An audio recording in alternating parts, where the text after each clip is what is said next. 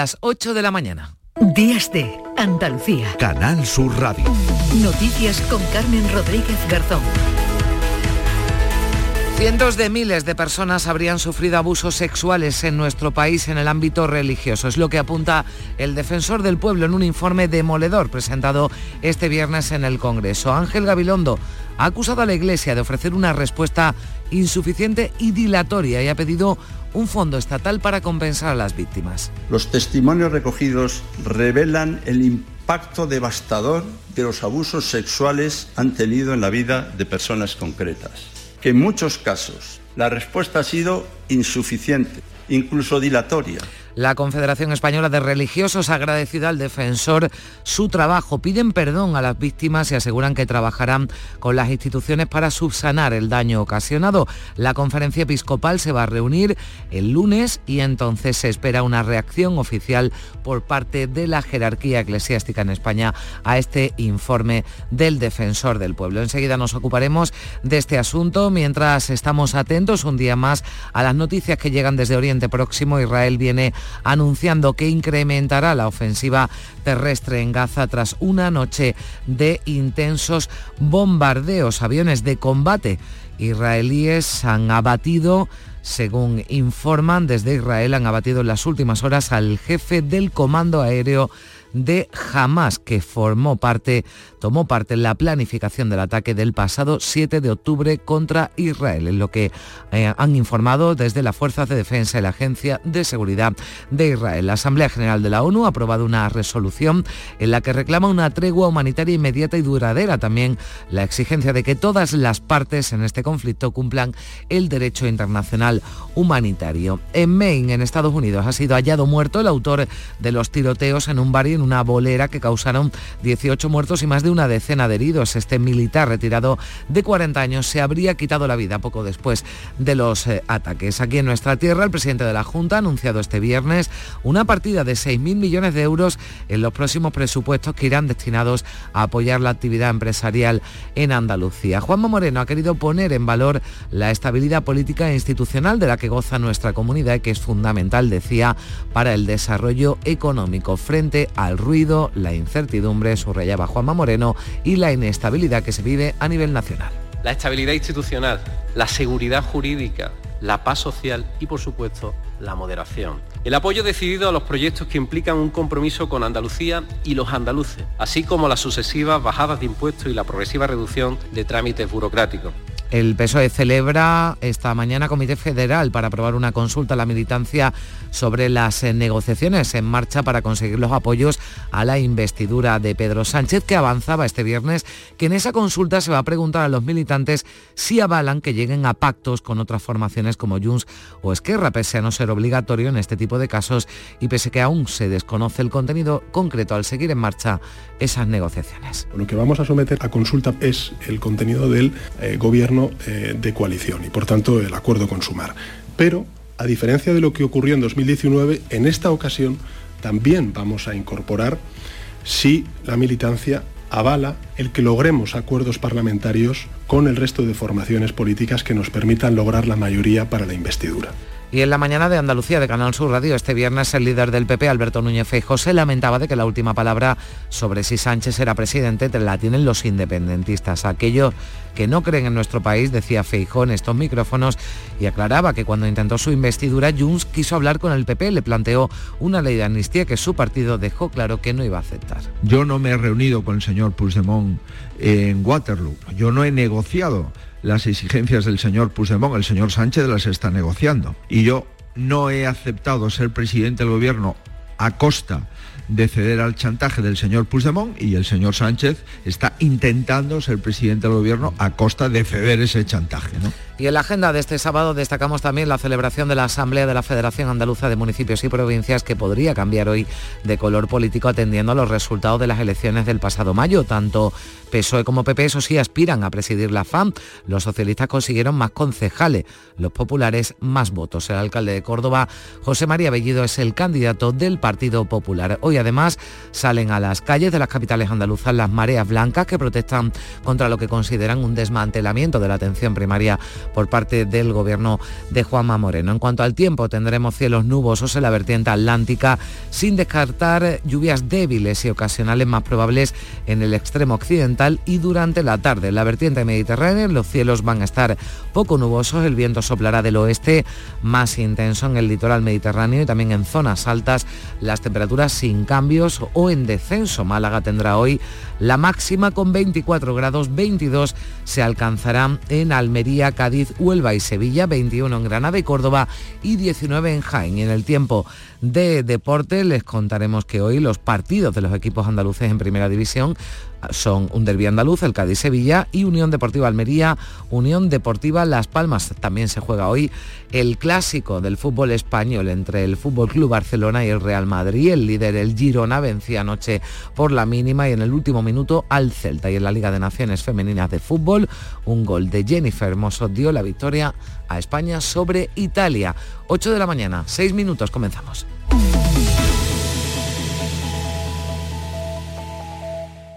Este sábado hay clásico. Uno de los clásicos del fútbol andaluz. Desde la tacita, Cádiz, Sevilla. Y además, el colista Almería busca su primer triunfo de la temporada ante Las Palmas. En baloncesto se enfrentan Unicaja Málaga, Breogán y además tenemos todos los partidos de la Primera Federación Andaluza. Y todo en la gran jugada de Canal Sur Radio y antes que nadie. Comenzamos a las 2 menos cuarto de la tarde con Jesús Márquez. Contigo somos más Canal Sur Radio. Contigo somos más Andalucía. Días de Andalucía. Canal Sur Radio. Noticias. 8 y 7 minutos de la mañana, la Asamblea General de la ONU ha aprobado por una abrumadora mayoría una resolución en la que pide el cese de hostilidades en Gaza. En la franja, el ejército israelí ha llevado a cabo una nueva incursión terrestre para atacar objetivos de Hamas, causando al menos cuatro muertes. En ella asegura haber abatido al jefe del comando aéreo que participó en la planificación del ataque de Hamas del pasado día 7 contra Israel, Manuel Vicente. La primera resolución que adopta un organismo de la ONU tras cuatro intentos fallidos del Consejo de Seguridad incluye su rechazo al traslado forzoso de la población civil palestina. El texto ha sido rechazado por Estados Unidos, Israel y otros países aliados, mientras que la Unión Europea ha votado dividida. Previamente, una enmienda presentada por Estados Unidos y Canadá que incluía una mención a los rehenes tomados por Hamas, ha sido rechazada. El ministro de Exteriores israelí ha expresado su rotunda oposición a la resolución y ha insistido en equiparar a la organización islamista Hamas con los terroristas del Estado Islámico. A la vez, el ejército de Israel ha recrudecido los ataques sobre Gaza con una ampliación de su operación terrestre, al tiempo que los ataques aéreos buscan destruir los túneles y otras infraestructuras de Hamas. El acceso telefónico y de Internet ha sido cortado en la franja y se ha ordenado ordenado a los residentes que se trasladen al sur. Pese a todo, Estados Unidos considera posible que haya una pausa de las operaciones militares para que pueda entrar a la zona ayuda humanitaria y combustible y para que se pueda liberar a los rehenes israelíes capturados por Hamas. El alto comisionado de la ONU ha acusado a la organización islamista Hamas y a Israel de cometer acciones constitutivas de crímenes de guerra. María Luisa Chamorro, buenos días. Buenos días. Naciones Unidas denuncia que tanto el castigo colectivo que sufre la población civil de Gaza como la toma de rehenes por parte de Hamas son crímenes de guerra. La Agencia de la ONU para los Refugiados advierte, por otro lado, que muchos palestinos morirán pronto de hambre. Esta semana han llegado a la franja 84 camiones, cuanto antes, cuando antes de la guerra entraban 450 cada día. La situación creada por el conflicto palestino-israelí ha copado buena parte de la reunión del Consejo Europeo de este viernes. El presidente español Pedro Sánchez ha mostrado sus dudas sobre el cumplimiento del derecho internacional por parte de Israel y ha llamado a la Unión Europea a trabajar con liderazgo y coherencia para hacer llegar la ayuda humanitaria a Gaza. Guillermo Polo. Pedro Sánchez ha destacado el acuerdo comunitario de plantear una conferencia internacional de paz que desea se desarrolle pronto en busca de una solución política a un conflicto que dura ya demasiados años.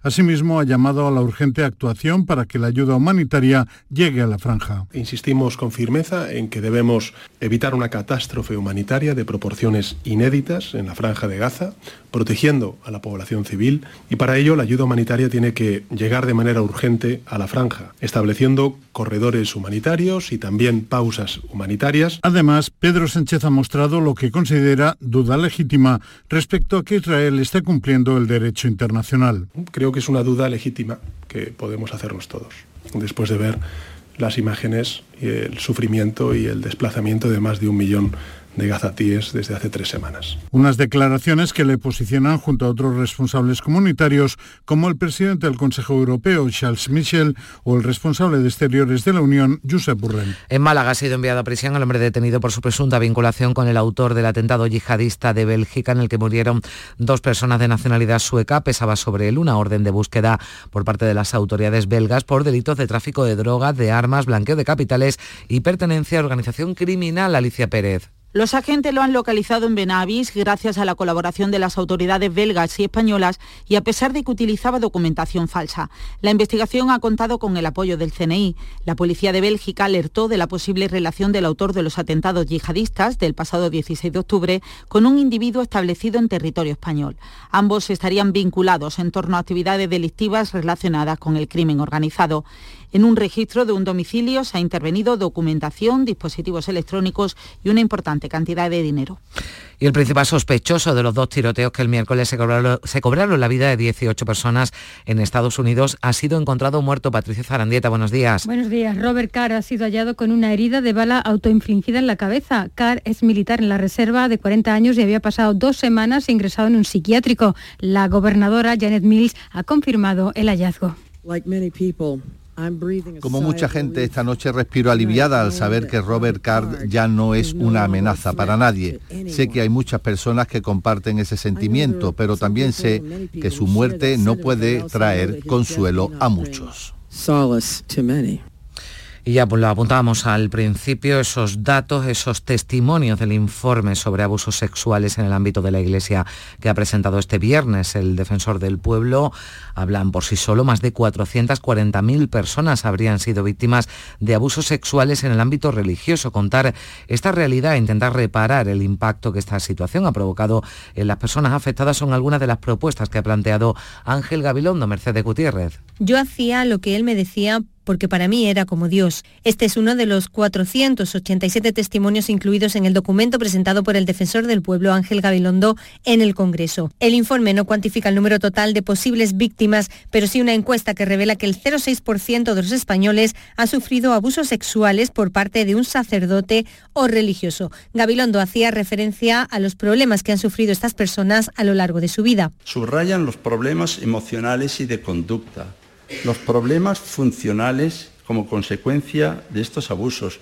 problemas de las víctimas para la relación personal. El defensor del pueblo solicita la creación de un fondo estatal para el pago de las compensaciones, así como la adopción de una ley que evite la prescripción de estos delitos. Otra de las propuestas es la celebración de un acto público de reconocimiento y reparación simbólica a las víctimas. Por ello es necesario que la Iglesia Católica adopte compromisos públicos para el reconocimiento de las víctimas, la reparación y lo que sea necesario de forma institucional. La conferencia episcopal ha convocado una reunión de urgencia para el lunes y dará su respuesta.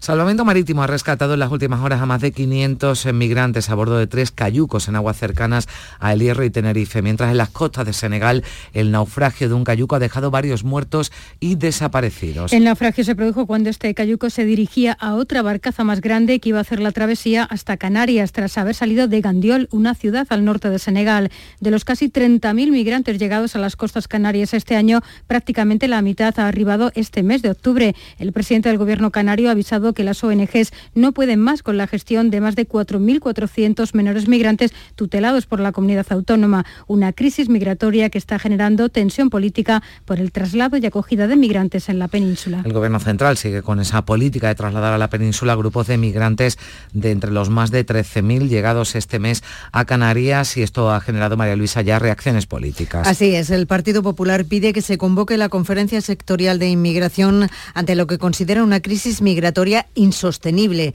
Cuca Gamarra acusa al gobierno de improvisar y actuar de espaldas a las administraciones autonómicas y locales. Que convoque de inmediato la conferencia sectorial de inmigración y que establezca un plan de coordinación entre administraciones porque es incomprensible, es inadmisible que con la presión migratoria que hemos vivido en los últimos años, la conferencia no se haya convocado desde agosto del 2018. El ministro del Interior en funciones, Fernando Grande Marlasca, defiende su gestión y acusa a los líderes populares de ignorancia y desconocimiento de la realidad. Eso sí, ha admitido que la coordinación entre administraciones se puede mejorar. No ha detallado Marlasca qué distribución por las diferentes comunidades autónomas van a tener los inmigrantes que han llegado a Canarias. No, no, no te puedo detallar. Lo que te puedo decir es que todo se hará en parámetros de coordinación, de cooperación y bajo esos dos principios fundamentales que no le he visto a nadie, por así decirlo, conjugar solidaridad y responsabilidad. El ministro ha confirmado que el próximo lunes viajará a Senegal. Y de las 160 personas inmigrantes que va a acoger la provincia de Granada, 115 están desde anoche en el albergue juvenil de Biznar. El alcalde de este municipio, David Espigares, aunque molesto por la falta de información sobre la llegada, se ha mostrado satisfecho por la actitud de sus vecinos ante esta acogida. Es cierto que Vigna siempre ha sido un pueblo muy solidario, de hecho, si están viendo no hay revuelo ninguno. Lo que queremos es garantizar, que se intente garantizar en la medida de lo posible la estancia aquí, que tenga unos buenos servicios y que estén en unas condiciones dignas. Y el responsable de Inturjoven, Alejandro Leire, ha asegurado la buena disposición en el albergue para este acogimiento. Acabamos de estar viendo las, las instalaciones y están en buen estado de revista. La entidad que va a prestar el servicio y que va a cuidarlos también acaban de, tomar, por así decir, posesión y estar todos atentos para que estén lo mejor posible. Son las hermanas de las hijas de la caridad las que van a gestionar la atención de estos 115 inmigrantes. Y cita destacada, este sábado Pedro Sánchez reúne esta mañana al Comité Federal del PSOE para consultar a la militancia si avala la negociación con Junts, Esquerra, PNV y Bildu. Sánchez ha expresado desde Bruselas que esta pregunta se va a sumar a la que estaba prevista sobre el acuerdo de gobierno de PSOE y Sumar. Al comité asistirán algunos de los varones más críticos con la estrategia de Sánchez de negociación con los independentistas catalanes que pedirán al presidente explicaciones sobre la amnistía que está en el centro del proceso de investidura. Vamos a Madrid. Isabel García, buenos días. Buenos días. La ratificación del acuerdo de gobierno con Sumar y su presentación para que lo voten los militantes en una consulta es el motivo anunciado del comité, así como el nombramiento oficial de los candidatos socialistas para Euskadi y Galicia. Pero habrá también debate de fondo en el conclave socialista sobre la amnistía y las negociaciones con Junts per Cataluña. Pedro Sánchez cree que el acuerdo con Sumar tendrá un respaldo mayoritario. Daré mi posición sobre los distintos aspectos que eh, están, eh, digamos, eh, involucrados o, que afectan a este proceso de investidura. He hablado con muchísimos de los cuadros del Partido Socialista, estén o no en el gobierno, tengo la absoluta confianza en que el respaldo va a ser muy importante. Cuando haya un acuerdo, todo será explicado, con luz y taquígrafos. Pero estamos ahora mismo en un momento de, de, tejer esos acuerdos con el resto de formaciones políticas. La semana en la que entramos es clave porque queda justo un mes para que culmine el plazo que evitaría unas nuevas elecciones. Unas horas antes de acudir a ese Comité Federal del PSOE, el presidente de Castilla-La Mancha ha insistido este viernes en que está con, en contra una hipotética amnistía por muchas razones. Insiste el varón socialista en la necesidad de transparencia sobre los términos del acuerdo de que su partido está negociando y asegura que no quiere ser rehén de Puigdemont. Esta es la parte, digamos, cómoda del acuerdo. La, todos sabemos que la parte difícil está en, en Puigdemont. Yo no quiero que España esté pendiente de un mando a distancia desde Waterloo por, por Puigdemont y que en este país baile, eh, nos hagan bailar una sardana política a todos. También este viernes Felipe González ha elevado las críticas a Sánchez por la amnistía, asegurando que no todo vale para gobernar. Yo creo que no todo vale para gobernar en general, pero como creo que no vale todo, que hay cosas que no valen. Es decir, si el día 24 de julio se dice no cabe la amnistía ni la autodeterminación, 24. Y al día siguiente se cuentan los votos y se dice, pues sí que pasa, parece ser que sí que cabe. A menos de un mes ya para que venza el plazo que marca la Constitución para la investidura del presidente del Gobierno y sin fecha aún para ese pleno, el presidente del Partido Popular ha denunciado que Pedro Sánchez está utilizando el Congreso para fines personales. Alberto Núñez Feijó ha estado en la mañana de Andalucía de Canal Sur Radio este viernes, donde también ha hablado de amnistía. Una amnistía hecha a medida de quienes atentaron contra la integridad de España cediendo al chantaje de Puigdemont, decía Alberto Núñez Feijó. No es una amnistía genérica a personas que han delinquido y que eh, son neutras desde el punto de vista de eh, los intereses partidarios. No, esto es una amnistía a cambio de siete votos. El presidente del Partido Popular ha censurado al candidato a la investidura el amplio margen del que disfruta para sus negociaciones usando las instituciones, dice, en su provecho. Han pasado más de 20 días y el señor Sánchez no tiene ninguna fecha, puede hacer lo que le dé la gana y al final ah, se acredita que el gobierno pues también controla el Congreso, el Poder Legislativo y utiliza el Congreso como a él le interesa. El presidente de la Junta, Juanma Moreno, ha anunciado este viernes una partida de 6.000 millones de euros en los próximos presupuestos que irán destinados al tejido empresarial andaluz. En la clausura del Día de la Empresa, en un acto organizado por la CEA, ha planteado como gran reto hacer de Andalucía uno de los territorios con mayor mentalidad emprendedora de Europa, José Manuel de la Linde. Esta cifra supone una inversión del 3% del Producto Interior Bruto de Andalucía. Juanma Moreno ha apostado por ganar en competitividad fiscal con el apoyo del dinero público y con la bajada de impuestos. Que por segundo año consecutivo vamos a destinar más de 6.000 millones de euros precisamente en medidas de apoyo al tejido productivo.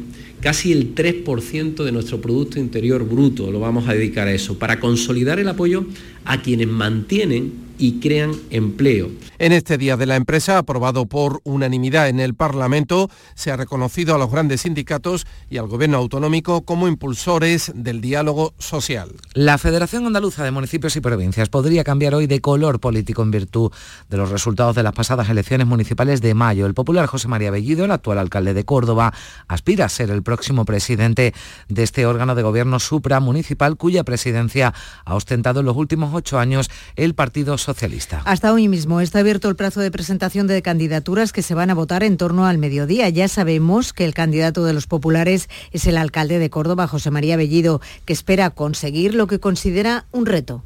Lo que yo quiero asumir es el reto de ayudar desde esa federación a que todos podamos lograr eh, superar esos retos que tenemos por delante de sostenibilidad, de cambio climático, del agua, de financiación, atendiendo a las circunstancias de cada uno. Así que para mí es apasionante.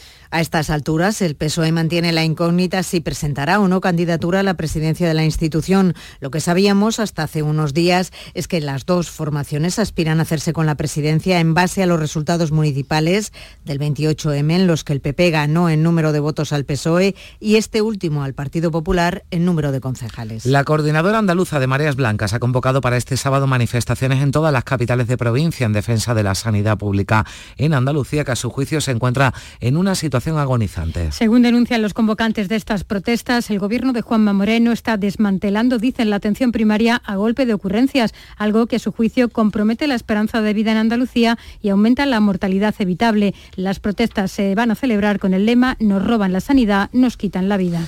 El Consejo de Ministros de la semana que viene se adelanta al lunes porque el martes, eh, recordamos, es el juramento de la Constitución de la princesa Leonor en el Congreso, coincidiendo con su mayoría de edad. Poco a poco vamos conociendo los detalles de esa ceremonia y también de los invitados, en la que parece ser que habrá ausencias notables. Los reyes eméritos Juan Carlos I y Sofía no estarán el próximo martes en el Congreso de los Diputados para asistir a la, a la jura solemne de la Constitución por parte de su nieta, el día que cumple 18 años y asume la mayoría de edad. La ausencia de don Juan Carlos en este acto central y más institucional de esta histórica jornada se dio por descontada desde el día en que se anunció formalmente, pero la de la reina Sofía se ha decidido más tarde en la zarzuela para no hacer distinciones con su marido. Sí se ha invitado a un grupo de jóvenes procedentes de varias comunidades autónomas, Ceuta y Melilla, con edades de entre 18 y 28 años, pertenecientes a diferentes ámbitos como la cultura, la educación, la ingeniería,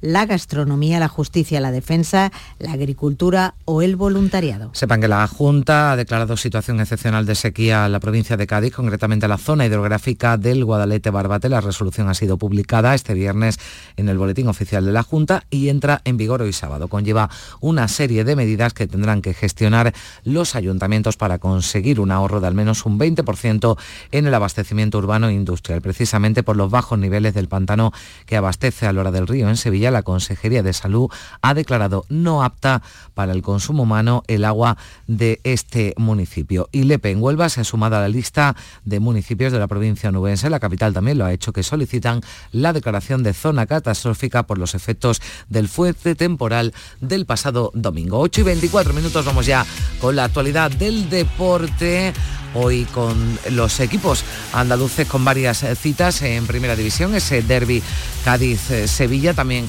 el Almería, ayer el Girona, el líder vencía al Celta de Vigo. Carlos Gonzalo, buenos días. Hola, ¿qué tal? En efecto, Girona y Celta de Vigo alzaron el telón de la jornada número 11 en primera división, jornada que viene marcada por la disputa del derby andaluz hoy entre el Cádiz y el Sevilla, el Unión Deportiva Almería, Unión Deportiva Las Palmas y, como no, por el clásico del fútbol español entre el Fútbol Club Barcelona y el Real Madrid. El primer balón echará a rodar a las 2 de la tarde en el Power Horse Stadium. Allí se darán cita la Unión Deportiva Almería y la Unión Deportiva Las Palmas. Duelo de extrema necesidad, sobre todo para el equipo almeriense, ante un rival recién ascendido y ante el que solo vale ganar o ganar. Sí, vamos a pensar en que puede ser un impulso, ¿no? Vamos a pensar, en positivo siempre y, sí, está claro, no, hemos ganado todavía y, es importantísimo el partido de mañana. Es de esos partidos marcados claramente y yo creo que todo el mundo es consciente de lo que nos jugamos y es un partido que de ganarlo pues se verían las cosas diferentes y, bueno, vamos a ver si hacemos un buen partido. A las 9 juegan en el antiguo Ramón de Carranza el Cádiz y el Sevilla, empatados a nueve puntos en la clasificación.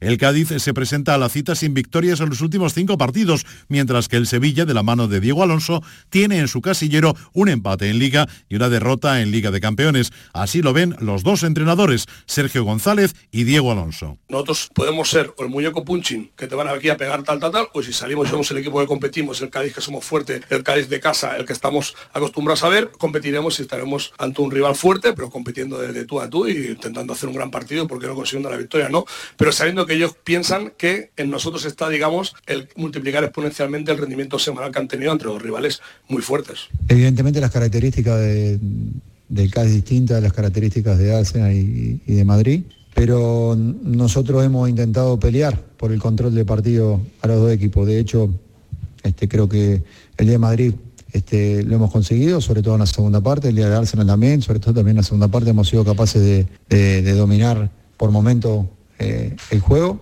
e intentaremos hacer lo mismo este, tener el control sabiendo cuáles son las virtudes del Cádiz. Y una temporada más llega el clásico del fútbol español. Cuatro y cuarto de la tarde en el Olímpico de Montjuic, Fútbol Club Barcelona Real Madrid. Arbitrará el extremeño Gil Manzano. En la previa esto han dicho Xavi y Carlo Ancelotti. No, no, yo tengo ganas de competirlo, de jugarlo, de, disfrutarlo. Ojalá, sabiendo que es, que es un partido muy, muy trascendente ¿no? en la clasificación, que no decidirá nada está claro, no pase lo que pase, pero que, nos gusta jugar ese tipo de partidos. Y yo estoy pendiente del fútbol, por más polémica que haya, estoy pendiente del Vinicius futbolista, de Bellingham futbolista, de, sus eh, fortalezas que tienen muchas, muchas, del Ancelotti entrenador que está haciendo, esto sí, que es lo que me, ocupa, pero nada más, de polémica, ya dije el otro día que no seré yo el que la, el que la genere. Bueno, lo conozco muy bien, Manzano lo conoce muy bien la UEFA, es uno de los árbitros más valorados en Europa, uno de los mejores de Europa y creo que es, el perfil justo para pitar un partido como el de mañana. Hoy además también se juega el Mallorca Getafe. Mañana domingo, ojo al cambio horario. A las 2 de la tarde el Real Betis recibe a Osasuna. El griego Sócrates ya hizo ayer su primer entrenamiento como nuevo jugador del Betis. Hoy también se juegan el Rayo Vallecano Real Sociedad, Atleti de Bilbao Valencia y Atlético de Madrid Deportivo Alavés. El lunes se cierra la jornada con el Granada Villarreal. Y apasionante jornada también la que nos espera en Primera Federación, con duelos eh, como el Antequera Málaga, el Recreativo Granada Atlético Sanluqueño o el Córdoba Recreativo de Huelva. Sepamos, por ejemplo, cómo se presenta el derby malagueño Juan Carlos Tirado. El Málaga, que va tercero, visita el campo del Antequera. Sergio Pellicer muestra respeto por uno de los equipos que podrían ser revelación de la temporada. Es un equipo que es el que más posesión tiene de la categoría, eh, es un equipo que es el que menos, sobre todo, tiros recibe eh, en su portería, entonces significa de que, de que, está en un gran estado de forma y lo vamos a encontrar también nosotros en nuestra, nuestra idea, que tenemos también muchas cosas positivas, ser nosotros mismos. Por su parte, el Antequera prepara con ilusión este partido. Javier Medina, su joven entrenador, eh, se muestra ilusionado y sabe que se va a medir a un equipo difícil, difícil como es el Málaga Club de Fútbol. Son dos modelos diferentes, los dos entendemos el juego de manera diferente, pero los dos vamos a salir a intentar ganar el partido con con nuestras armas y espero un partido bastante igualado, difícil y que los detalles son los que lo van a definir. En la Liga de Naciones Femenina, la selección española que dirige Monse Tomé se imponía a la de Italia por 1-0 con gol de Jennifer Hermoso en las postrimerías del encuentro. Hermoso volvía a la selección tras el Mundial de Australia y el caso Rubiales. Te podría decir muchas cosas, pero eh, la vida te a veces te da pequeños regalos y, bueno, hoy he pensado mucha gente que ha estado detrás todo este tiempo y, y yo feliz porque gracias a ellos hoy he vuelto a disfrutar de fútbol. En baloncesto y Liga ACB, Unicaja Breogán, mañana domingo, Manresa Covirán Granada. Por último, motociclismo se disputará el Gran Premio de Tailandia y la Fórmula 1 se ha ido hasta México para disputar la carrera de este fin de semana.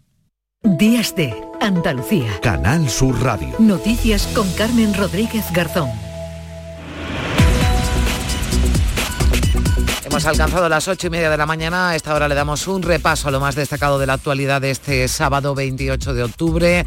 En titulares con Manuel Vicente, ¿qué tal? Muy buenos días. Muy buenos días. La Asamblea General de la ONU aprueba una resolución que pide el cese de hostilidades en Gaza. El ejército israelí ha llevado a cabo mientras tanto una nueva incursión terrestre en la que ha abatido al jefe del comando aéreo de Hamas. Ingresa en prisión el fugitivo detenido en Málaga vinculado con el autor del atentado yihadista de Bélgica. Sobre el detenido pesaba una orden de búsqueda de las autoridades belgas por varios delitos, entre ellos pertenencia a organización criminal. Noticia de esta noche, hallado muerto el sospechoso de matar a 18 personas en dos tiroteos en Estados Unidos. El militar en la reserva de 40 años, Robert Card, ha sido hallado con una herida de bala autoinfligida en la cabeza. El defensor del pueblo cifra más de 400.000 las víctimas de abusos sexuales en la iglesia. Ángel Gabilondo solicita la creación de un fondo estatal para el pago de las compensaciones a favor de las víctimas. Rescatados más de 500 migrantes a bordo de tres cayucos en aguas cercanas a El Hierro y Tenerife. En las costas de Senegal, además, el naufragio de un cayuco que iba a ser la travesía hasta Canarias ha dejado varios muertos y desaparecidos. El Comité Federal del PSOE debate hoy sobre la negociación para la investidura de Pedro Sánchez. El máximo órgano de dirección socialista aprobará convocar una consulta para avalar las negociaciones con los partidos independentistas. Y la Federación Andaluza de Municipios y Provincias renovará hoy sus órganos de gobierno. El alcalde de Córdoba, el popular José María Bellido, aspira a tomar el relevo del socialista Fernando Rodríguez Villalobos como presidente. Detenidas tres personas en Almería por intentar casar a una menor contra su voluntad. La menor de 15 años alertó de que iba a ser casada en un país magrebí con un hombre de con, un hombre 11 años mayor que ella. Son los titulares de las noticias, de algunas de las noticias que les estamos contando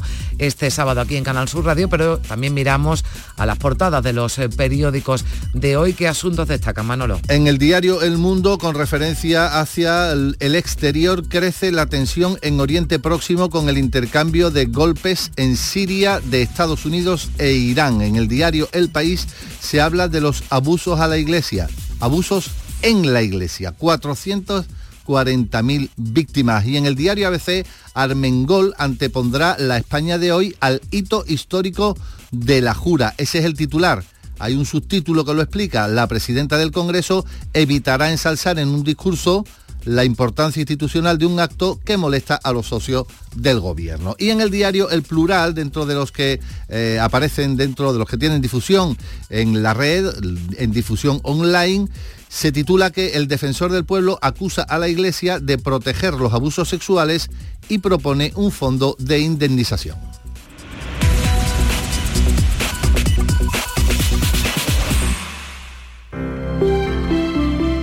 Buenos días. El número premiado en el sorteo del cuponazo celebrado ayer ha sido 53.467 53467. Serie 30. Puedes consultar el resto de los números premiados en juegos11.es.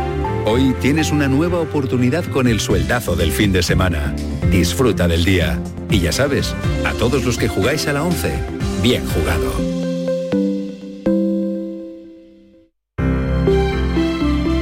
Buenos días. En el sorteo del Eurojackpot de ayer, la combinación ganadora ha sido 6, 13, 15, 20, 40, soles 2 y 8. Recuerda, ahora con el Eurojackpot de la 11, todos los martes y viernes hay botes millonarios. Disfruta del día. Y ya sabes, a todos los que jugáis a la 11, bien jugado. Días de Andalucía. Canal Sur Radio. Noticias.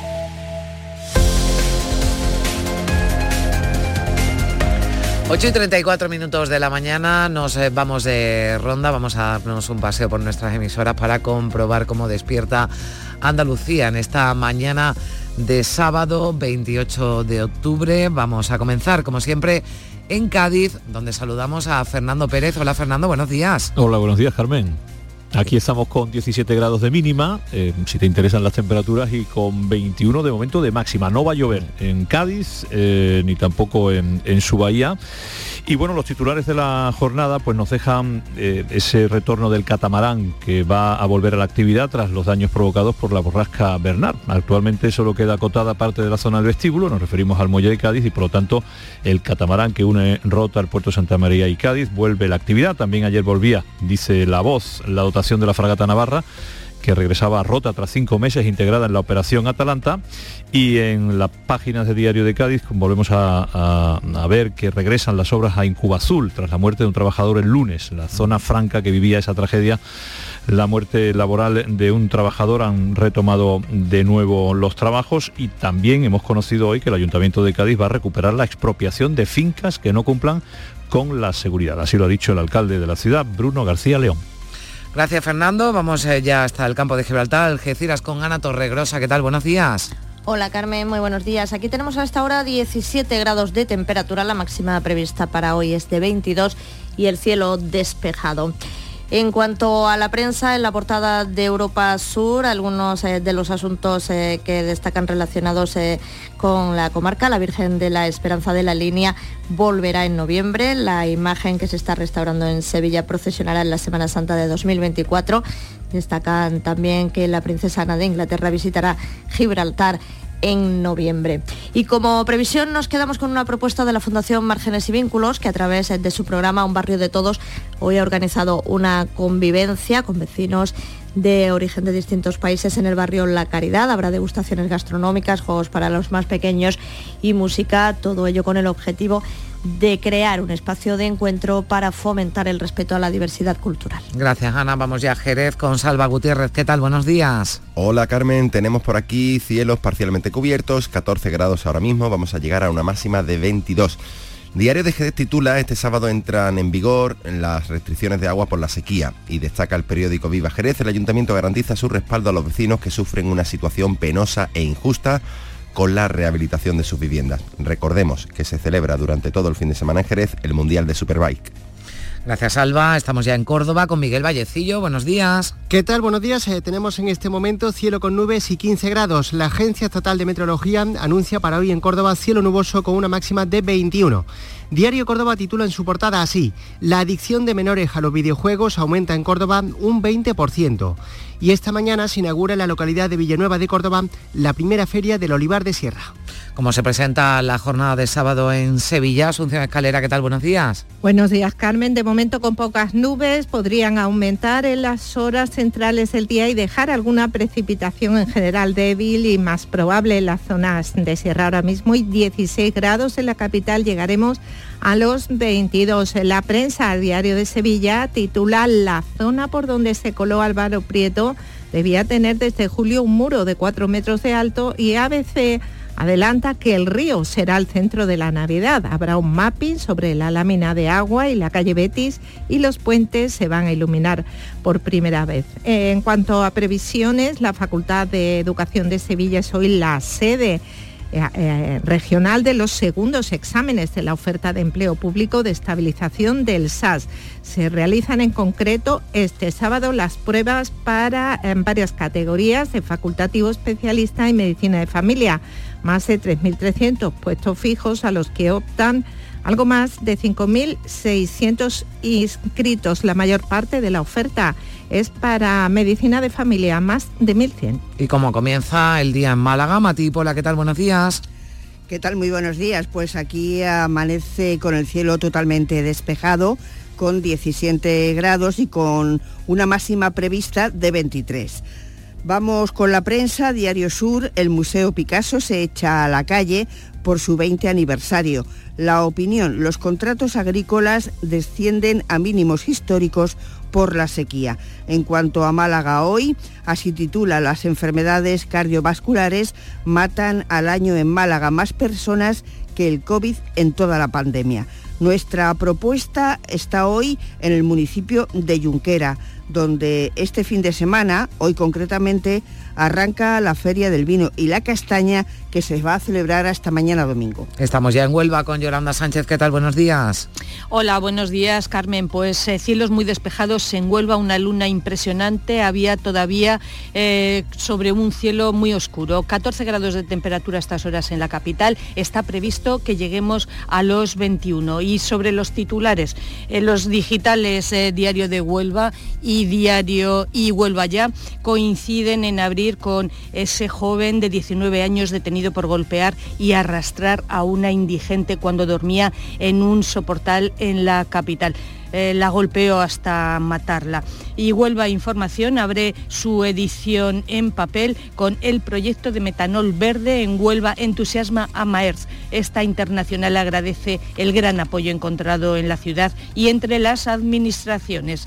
Y la y la foto de portada se la dedica Manuel Carrasco, que vibra en casa. Ha sido el concierto de cierre del cantante isleño, eh, que ha sido espectacular realmente. Y sobre las previsiones, pues esta mañana a las 12 eh, manifestación en favor de la sanidad pública se celebra en todas las provincias andaluces y si quieren ir de tapas eh, vayan a Villanueva de los Castillejos porque se celebra la Feria de la Tapa. Gracias Yolanda, estamos ya en Granada. Luis López, ¿qué tal? Buenos días. Buenos días, un día también muy estable el que se prevé en la provincia de Granada. Los cielos están poco nubosos hasta ahora y se prevé que esté durante toda la jornada así y las temperaturas ahora son bastante frescas, 9 grados en Granada en la capital, se llegará hasta los 21. La prensa hoy habla en el caso de Ideal de Agricultura, la lluvia de octubre alivia las pérdidas en el olivar y ayuda al cereal y Granada hoy opta por esa foto de portada del Rally de Granada. Este sábado se disputan todos los tramos cronometrados de la ciudad de Granada. Las previsiones, desde luego también destaca en la cultura el Simposio de Hermandades y Cofradías de Granada, quinta edición, es prestigioso sobre todo porque lleva el apoyo de la Universidad Granadina, la Junta de Andalucía, el Ayuntamiento de la capital, entre otros, y también la Universidad de Comillas. El reto es analizar los, eh, precisamente los eh, devenires históricos de estas corporaciones de religiosidad popular. 9 grados en Granada, mañana fresquita, también imaginamos que en Jaén, Lola Ruiz, ¿qué tal? Buenos días. Buenos días, Carmen. Efectivamente, las mínimas están bajando en Jaén. En Jaén tenemos ahora mismo, mira, parcialmente los cielos nublados. No se esperan lluvia, pero sí puede haber posibilidad de chubascos dispersos en la sierra. Como te digo, las temperaturas, las mínimas bajando. En estos momentos tenemos 12 grados en la capital y llegaremos hoy a 21. Las portadas de la prensa local nos traen diversos asuntos. Diario de Jaén titula El primer producto de la campaña, el buen aceite. Y esto es que ya se están haciendo las primeras molturaciones tempranas y a pesar de la sequía no se pierde calidad. El aceite de oliva virgen extra no pierde calidad. Ideal de Jaén titula Compromiso para exigir a la Junta y el Gobierno mejora ferroviaria para resolver los problemas de la provincia que tenemos en materia de conexiones. En cuanto a previsiones, destacamos tres hoy. En Baeza tiene lugar durante desde las 7 de la mañana y durante todo el fin de semana las pruebas de acceso a la Guardia Civil con 2.600 aspirantes inscritos. En Ubeda continúa el primer Congreso Nacional de Semana Santa y Ciudades Patrimonio de la Humanidad con distintas ponencias a lo largo de toda la mañana. Son 15 ciudades españolas las que participan, 15 ciudades patrimonio de la humanidad. Y a las 12, en la capital, en Jaén, tenemos la manifestación en defensa de la sanidad pública. Gracias Lola. Terminamos ya la ronda en Almería con Elizabeth Ortega. ¿Qué tal? Buenos días. Muy buenos días Carmen en este sábado 28 de octubre en el que tenemos 15 grados en el centro de Almería, que para nosotros es fresquito. La máxima estará prevista de 22 grados. Alrededor de 200 migrantes más de origen africano han sido trasladados a un hotel ubicado en el término municipal de Roquetas de Mar tras llegar eh, del Cayuco a Canarias en una actuación que pretende descongestionar los centros de primera acogida en el archipiélago. Con esta llegada en total han sido 647 personas las que han llegado en Almería en lo que llevamos de semana. Como previsión de la jornada, hoy marea blanca en las calles en contra de la privatización de los servicios de la sanidad pública en Almería. Esta manifestación saldrá de Puerta Purchena a las 12 de la mañana. Un fin de semana en el que tendremos muchísimos eh, eventos cargados con las fiestas de otoño, el Día de Todos los Santos y Halloween. En el diario de Almería se destaca como el derribo del algarrobico. Está más cerca con la nulidad de la licencia. El consultivo avala también el apoyo económico del SAS al bar de Torrecárdenas y destaca el informe del defensor con la transparencia mínima del obispado con los abusos a menores. Albos abre las puertas de, toda, de todos los santos en una feria que tiene seis días por delante y como apunte cultural, el argelino Nadir Ben Mansur está grabando su último videoclip en el Hotel Montesión de Luca y Nena de las Torres, donde esta noche dará un concierto intimista. Y si prefiere vivir la noche más larga del año, porque recuerden que hoy se cambia el reloj y a las tres vuelven a ser las dos, la otra opción será en Roquetas de Mar, donde Niña Pastori presenta su nueva gira bajo el título Camino. Bueno, pues le recordamos, ya lo hacía nuestra compañera, que habrá cambio de hora la próxima madrugada, lo iremos recordando para los más despistados. Ahora son las 9 menos cuarto. Llega la información local. Días de Andalucía. Canal Sur Radio Sevilla. Noticias.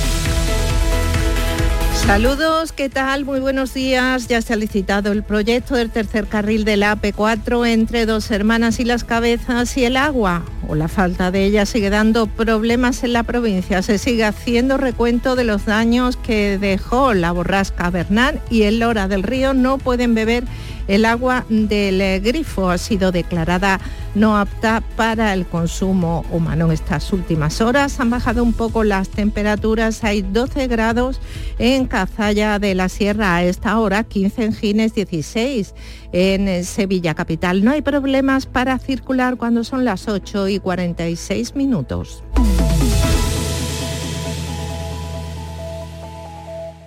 Estás estupenda. Gracias. Medicina estética en Clínica Doctor Ortiz. ¿Tu hermana y tu hermano también? Ellos cirugía plástica en Clínica Doctor Ortiz. ¿Y el pelo de tu marido? Ah, injertos capilares en Clínica Doctor Ortiz. Ahora en Clínica Doctor Ortiz ampliamos servicios. Ginecología general, funcional y oftalmología. Seguridad, confianza y satisfacción de nuestros clientes. Niño, tráeme algo fresquito de la nevera. Pero papá, si esto está más caliente que el queso de un San Jacobo.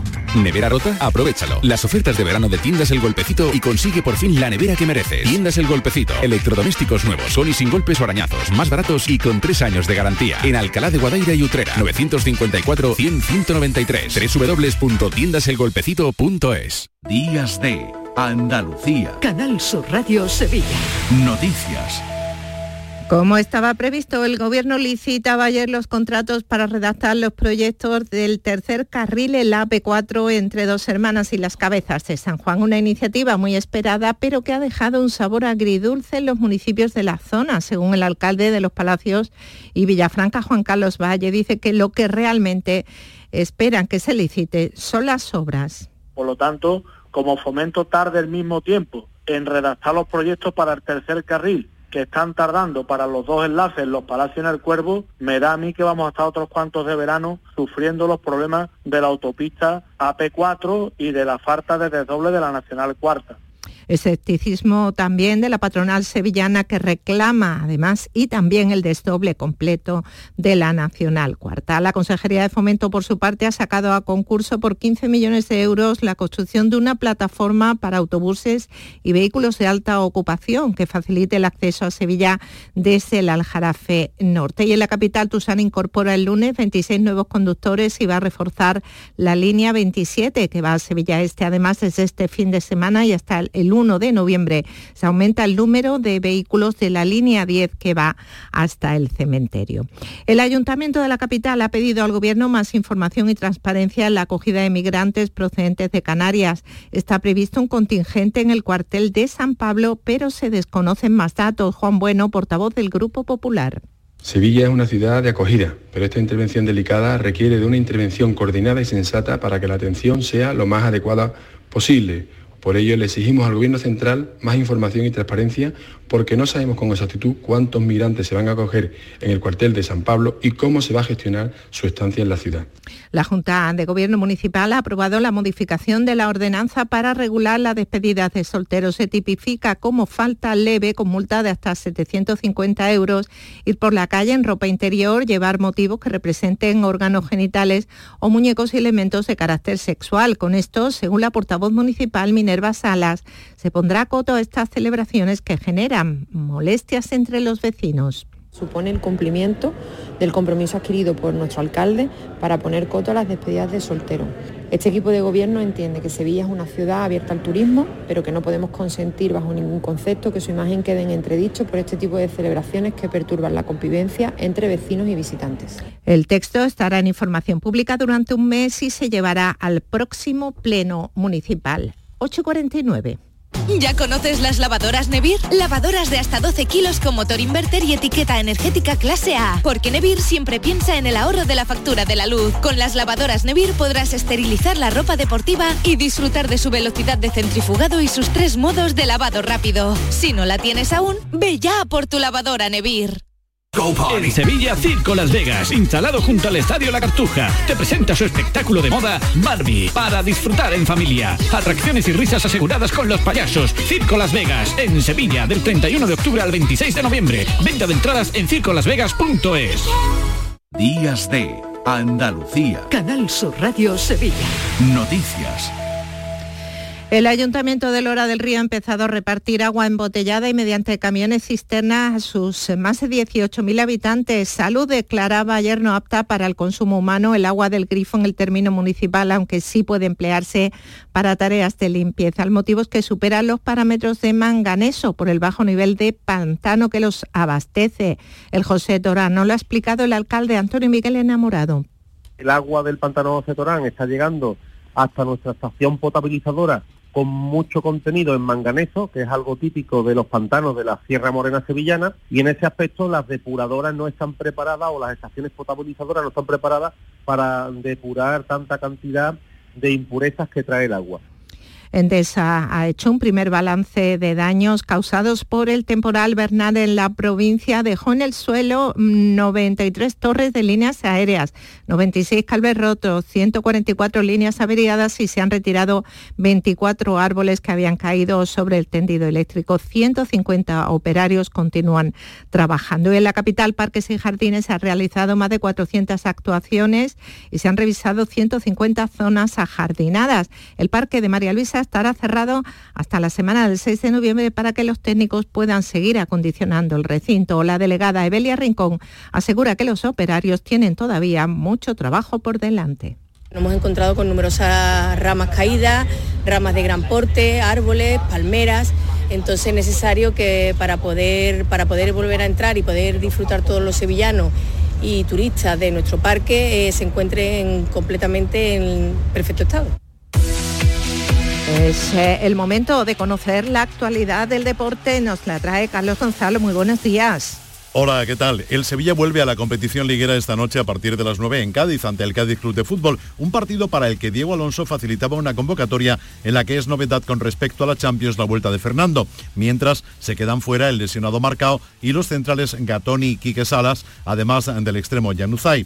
La cita será a partir de las 9 de la noche en el antiguo Ramón de Carranza. Por lo que respecta al Real Betis, tras su regreso de Chipre, ya se pudo ver ayer al nuevo fichajes Sócrates ejercitándose en la ciudad deportiva y se espera que tras un periodo de aclimatación esté a disposición de Manuel Pellegrini. El cuadro bético abre la edición dominical de la liga enfrentándose al Club Atlético Osasuna. Seguimos contándoles que el emblemático cine Cervantes reabría anoche sus puertas tras su cierre por la pandemia. El edificio que está protegido como bien de interés cultural ha recuperado su actividad con la proyección de la película Mamá Cruz dirigida por Patricia Ortega. El Cervantes acogerá además proyecciones del Festival de Cine Europeo de Sevilla que se va a celebrar entre el 19 y el 13 de noviembre. El histórico inmueble celebrará así sus 150 años de vida. Ofrece una experiencia única, como apunta el gerente Segismundo Hernández. Un cine espectacular, con la, mejor proyección y sonido que, puede, que podemos dotarle a este edificio, porque es un edificio protegido, no se puede hacer cambios sustanciales y ofrece una experiencia. Esta experiencia pocos españoles pueden tenerla, una experiencia que une lo tradicional con lo moderno. Y la Virgen de las Angustias de la Hermandad de los Gitanos culminó esta noche el regreso a su santuario desde la catedral una vez oficiada la misa flamenca en el Templo Metropolitano con motivo del primer Congreso Nacional de Hermandades de los Gitanos de España. A las cuatro y media de la tarde, salida extraordinaria de la Virgen de Rosario de la Milagrosa y en Écija, este mediodía coronación canónica de la Virgen de los Dolores en la Plaza del Salón. Será en una ceremonia presidida por el arzobispo Saimeneses. La sale a las 9 de su templo. A partir de las 6 de la tarde, ya coronada, la Virgen de los Dolores recorrerá las calles de la localidad para regresar a su sede en la iglesia de San Gil. Y también les contamos que el Consejo de Patrimonio Histórico ha aprobado en Bilbao la inclusión de la candidatura de Carmona como patrimonio mundial dentro de la lista indicativa de España. Es el paso previo para su futura consideración por parte de la UNESCO.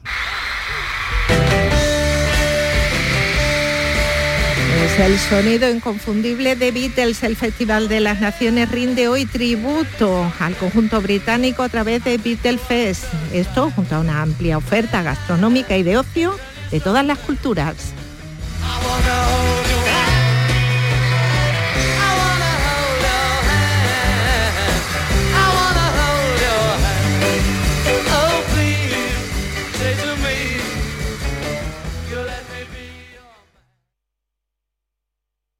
Días de Andalucía. Canal Sur Radio. Noticias con Carmen Rodríguez Garzón.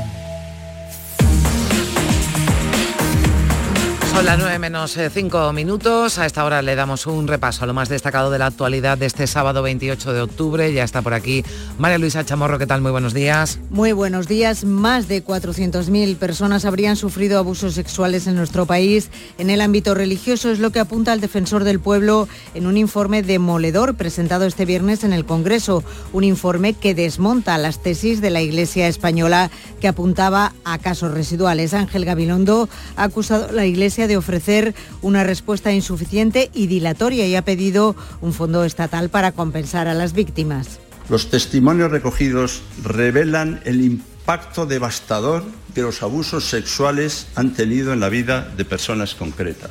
Que en muchos casos la respuesta ha sido insuficiente, incluso dilatoria, la Confederación Española de Religiosos ha agradecido al defensor su trabajo, pide perdón a las víctimas y aseguran que trabajarán con las instituciones para subsanar el daño ocasionado. La conferencia episcopal se va a reunir el próximo lunes y entonces se espera una reacción oficial por parte de la jerarquía eclesiástica en España. Y seguimos este sábado atentos un día más a las noticias que llegan desde Oriente Próximo. Israel viene anunciando que incrementará la ofensiva terrestre en Gaza tras una noche de intensos bombardeos. Hay noticias que nos llegan de allí que el territorio era esta noche un infierno. La Asamblea General de la ONU ha aprobado una resolución en la que reclama una tregua humanitaria inmediata y duradera, así como la exigencia de que todas las partes cumplan el derecho internacional humanitario. En Maine ha sido hallado muerto el autor de los tiroteos en un bar y en una bolera que causaron 18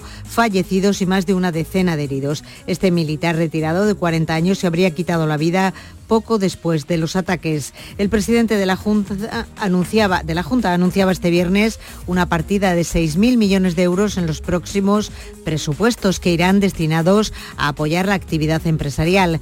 Juanma Moreno ha querido poner en valor la estabilidad política e institucional de la que goza Andalucía y que es fundamental, decía, para el desarrollo económico frente al ruido, la incertidumbre y la inestabilidad que se vive a nivel nacional. La estabilidad institucional la seguridad jurídica, la paz social y, por supuesto, la moderación. El apoyo decidido a los proyectos que implican un compromiso con Andalucía y los andaluces, así como las sucesivas bajadas de impuestos y la progresiva reducción de trámites burocráticos.